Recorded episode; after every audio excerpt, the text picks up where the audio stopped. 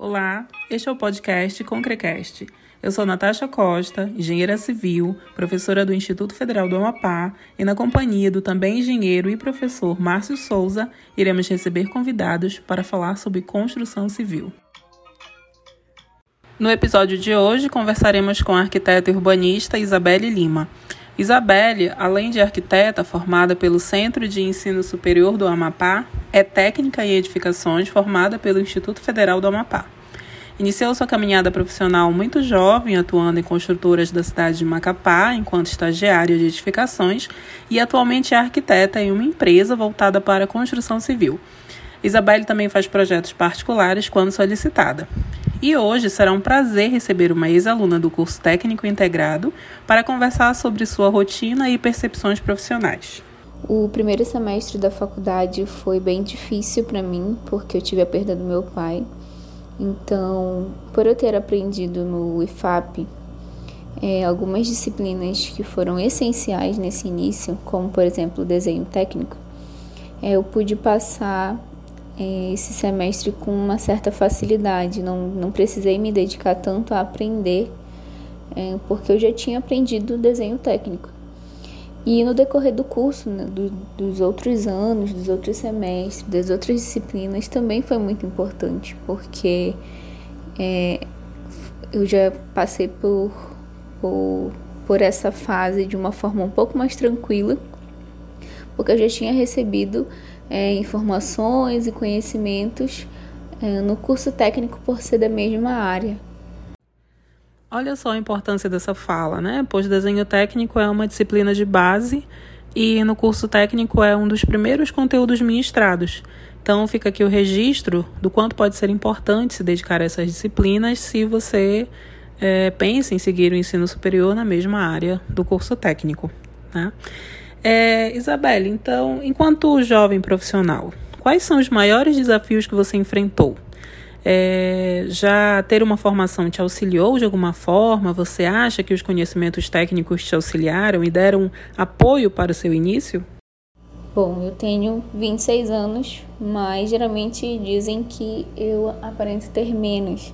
Então essa já é um, esse já é um desafio né? E sempre quando eu chego nos, chegava nos lugares e dizia que eu era técnica, as pessoas passavam sim a me olhar de uma forma diferente, é, de reconhecimento, é, principalmente quando eu dizia que eu tinha me formado no Instituto Federal é, e muitas das oportunidades que eu tive de entrevista ou de realmente de estagiar, muitas das vezes as pessoas diziam que tinham me selecionado por causa do curso técnico, né? não só pela graduação, mas principalmente por ter feito o curso técnico. Bom, aí já é um ponto, né? Você já vai ser provavelmente selecionado, reconhecido. E aí, quando você consegue essa oportunidade, você precisa demonstrar o conhecimento que você adquiriu. Então, geralmente eu precisei de fato é, botar em prática muito do que eu aprendi no curso técnico em todas essas minhas oportunidades de estágio. Então, ter, ter tido o curso técnico antes da graduação foi essencial para eu ter tido uma, uma melhor formação na graduação, inclusive. E hoje em dia é difícil a gente encontrar profissionais que estejam, que digam que estão dispostos a ensinar um estudante em alguma oportunidade de estágio. Geralmente as oportunidades que surgem, que a gente vê na internet, é que o estudante saiba muita coisa. Né? Em arquitetura, a cobrança é que saiba três, quatro, cinco programas diferentes para assim você receber a oportunidade de ser estagiário. Por eu ter feito o curso, o curso técnico, sempre isso foi uma vantagem para mim nessas situações de estágio.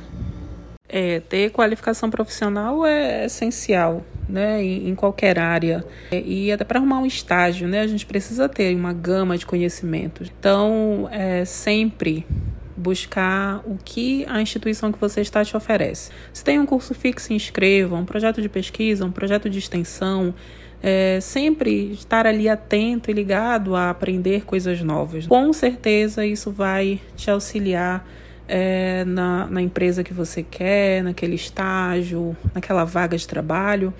E falando sobre isso, né? Então, hoje, qual é a sua rotina profissional, Isabelle, dentro da empresa que você está atualmente? Nessa empresa, eu me candidatei para a vaga de projetista, mas outra pessoa ficou com essa vaga.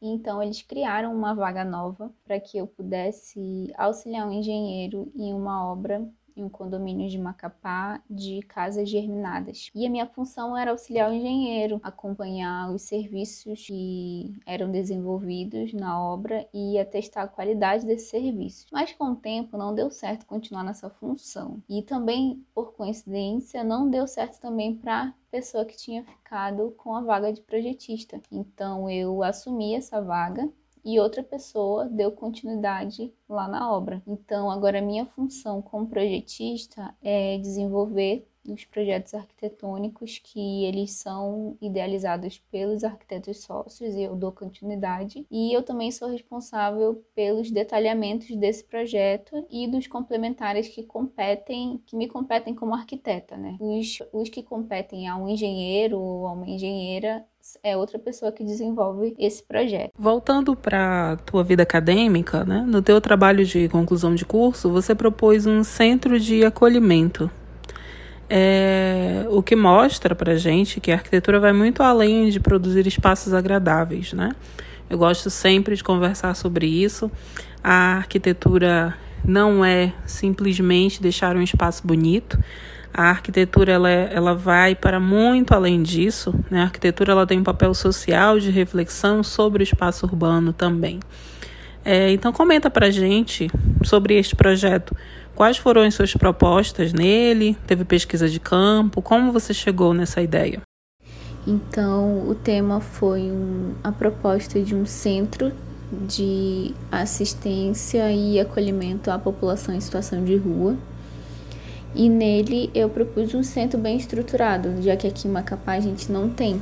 A gente só tem o centro pop, que na última, última gestão é, da prefeitura foi reformado, mas mesmo assim esse novo prédio ele não tem a função de abrigo, ele apenas funciona em um determinado horário é, durante o dia. E nessa, na minha proposta ele conseguia abrigar mais de 80 pessoas além também de toda a parte de atendimento psicológico, social, educacional, voltado para essas pessoas, mas também para os moradores ao redor.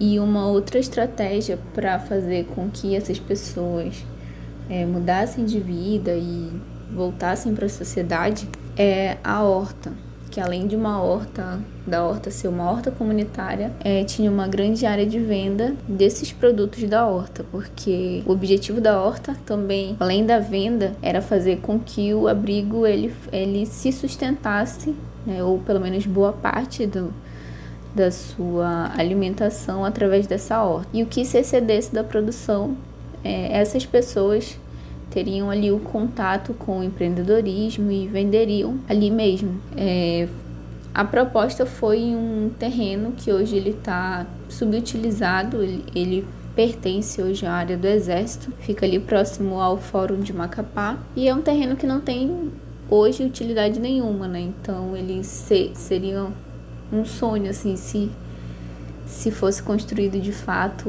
ou pelo menos algo parecido, para que essas pessoas é, mudem de vida, porque na, nas pesquisas deu para comprovar que esse ciclo ele precisa ser fechado, né? As pessoas elas precisam receber o atendimento psicológico, social, educacional, mas para que ele se feche, essas pessoas elas precisam do abrigo, elas é como se fosse um trabalho cortado ao meio se essas pessoas é, recebem toda uma assistência durante o dia e depois elas retornam para as ruas.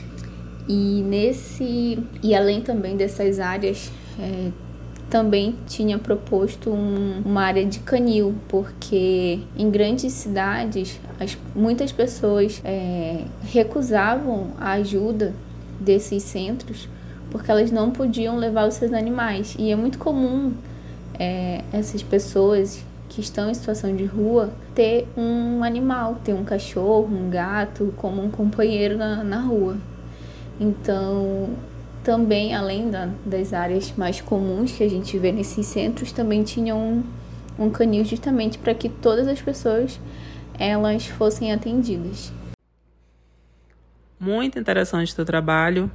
É, dentro da, da universidade, dentro do Instituto Federal do Amapá, a gente produz muito conhecimento. Né? A gente faz muitos projetos de pesquisa, projetos de extensão, a gente atende a comunidade. Né? Então, fica aqui é, essa deixa né, para as empresas privadas e não só as empresas privadas, mas o setor público também. Né? A gente produz conhecimento dentro das instituições de ensino.